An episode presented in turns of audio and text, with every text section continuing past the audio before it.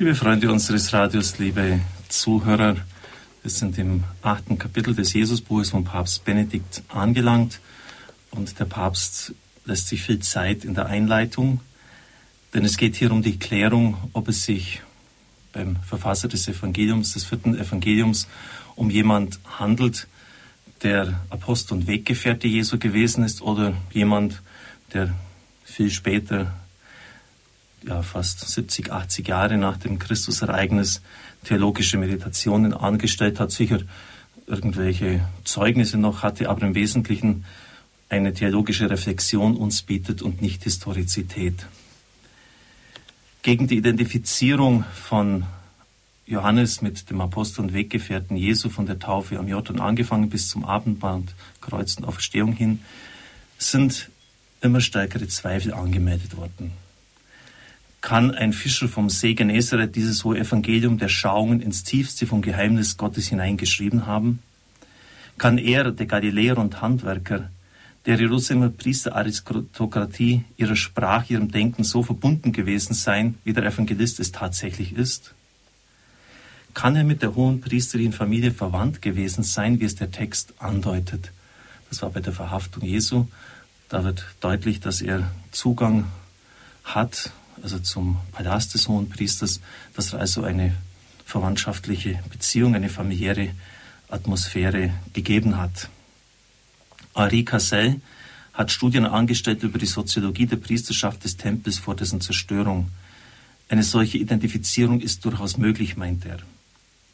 Die Priester versahen ihren Dienst turnusmäßig zweimal im Jahr. Er dauerte dann jeweils eine Woche. Wenn der Dienst beendet war, kehrte der Priester in sein Land zurück.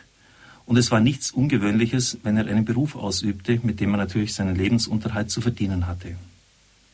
Im Übrigen geht aus dem Evangelium hervor, dass Zebedeus kein einfacher Fischer war. Er beschäftigte mehrere Tagelöhner. Deshalb war es auch seinen Söhnen möglich, ihn zu verlassen.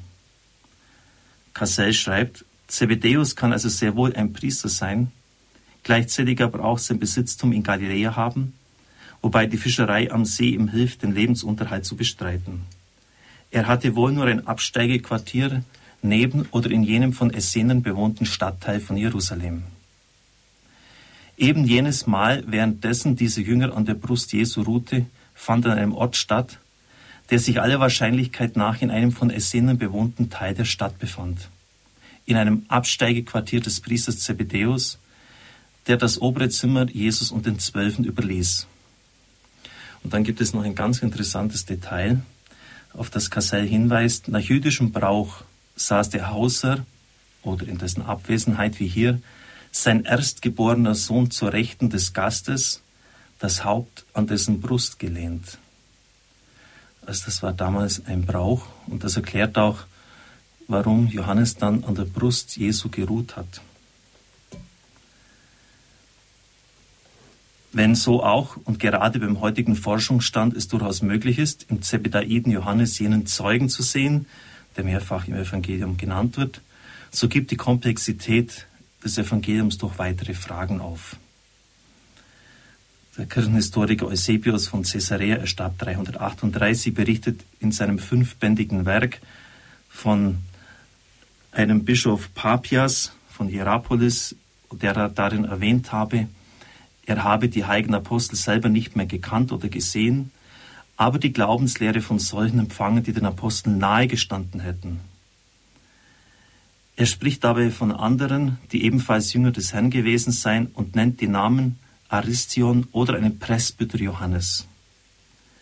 Wichtig ist nun, dass er zwischen dem Apostel und Evangelisten Johannes einerseits und dem Presbyter Johannes andererseits unterscheidet. Ersteren habe er persönlich nicht mehr gekannt, aber letzterem sei er begegnet.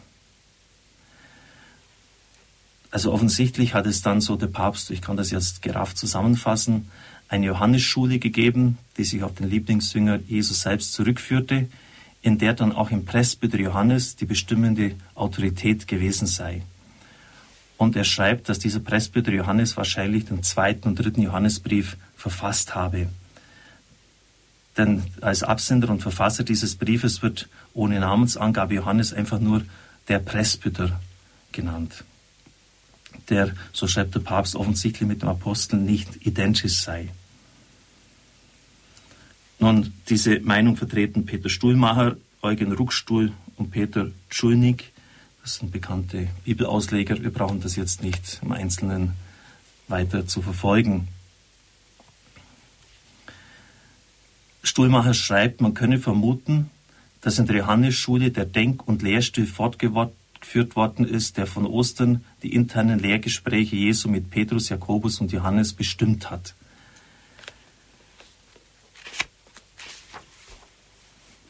Der Papst geht dann auf die Historizität des Evangeliums wieder ein. Hengel hat er ja schon öfters zitiert, der, was den historischen Charakter des Textes anbetrifft, erstaunlich negativ oder besser gesagt, behutsamer gesagt, extrem vorsichtig bleibt. Ingo Brohr meint sogar, das Johannesevangelium steht als literarisches Werk, das vom Glauben zeugt und den Glauben stärken will, vor unseren Augen, nicht als historischer Bericht. Es ist interessant, wenn sich der Papst immer dann auch mit solchen äh, Meinungen einlässt, denn er schreibt, von welchem Glauben zeugt es, wenn es sozusagen die Geschichte hinter sich gelassen hat? Wie kann es den Glauben stärken, wenn es sich als historisches Zeugnis und dies mit großem Nachdruck präsentiert und doch nicht historisch berichtet?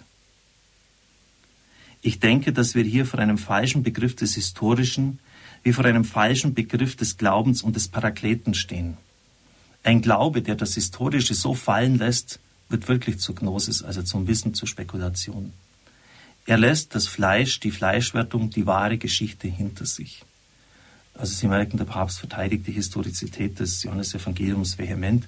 Es nur als literarisches Werk hinzustellen, sei völlig sinnlos angesichts der Tatsache, dass der, der es verfasst hat, immer wieder schreibt, ich habe es gesehen, ich bezeuge es, ich war dabei.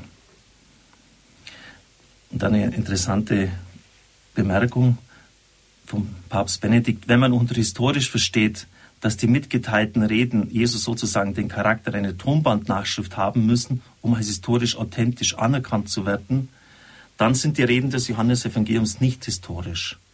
Aber dass sie auf diese Art von Wörtlichkeit nicht Anspruch erheben, bedeutet keineswegs, dass sie sozusagen Jesus-Dichtungen sind, die man im Kreis der Johannesschule allmählich entworfen hätte wofür man dann die Führung des Parakleten in Anspruch genommen haben würde. Der wirkliche Anspruch des Evangeliums ist es, den Inhalt der Reden, Jesus Selbstzeugnis in den großen Jerusalemer Auseinandersetzungen richtig wiedergegeben zu haben, sodass die Leser wirklich den entscheidenden Inhalten dieser Botschaft und in ihr der authentischen Gestalt Jesu begegnen. Also es geht um kirchliche Tradition und damit zugleich um geschichtliche Wirklichkeit das betont der Papst hier immer wieder. Also Sie merken, da wird viel gerungen, auch in der modernen Bibelauslegung, in der Exegese, aber es gibt dann auch ganz konkrete Hinweise, äh, die wirklich auch die Identifikation äh, dieses Lieblingsjünger mit Johannes auch rechtfertigen, auch von historisch-kritischer Seite aus. Der Papst hat ja einige sehr interessante Details hier genannt. Es gab durchaus auch Männer, die, die, den Priesterdienst ausübten, aber zugleich ihrem Handwerk in, in Galiläa noch nachgegangen sind. Oder auch diese einfache Beobachtung, dass der Lieblingsjünger seinen Kopf an der Brust des Meisters hatte beim letzten Abendmahl. Ich darf Ihnen den Segen spenden. Es segne und behüte Sie der allmächtige und gütige Gott, der Vater und der Sohn und der Heilige Geist. Amen. Amen.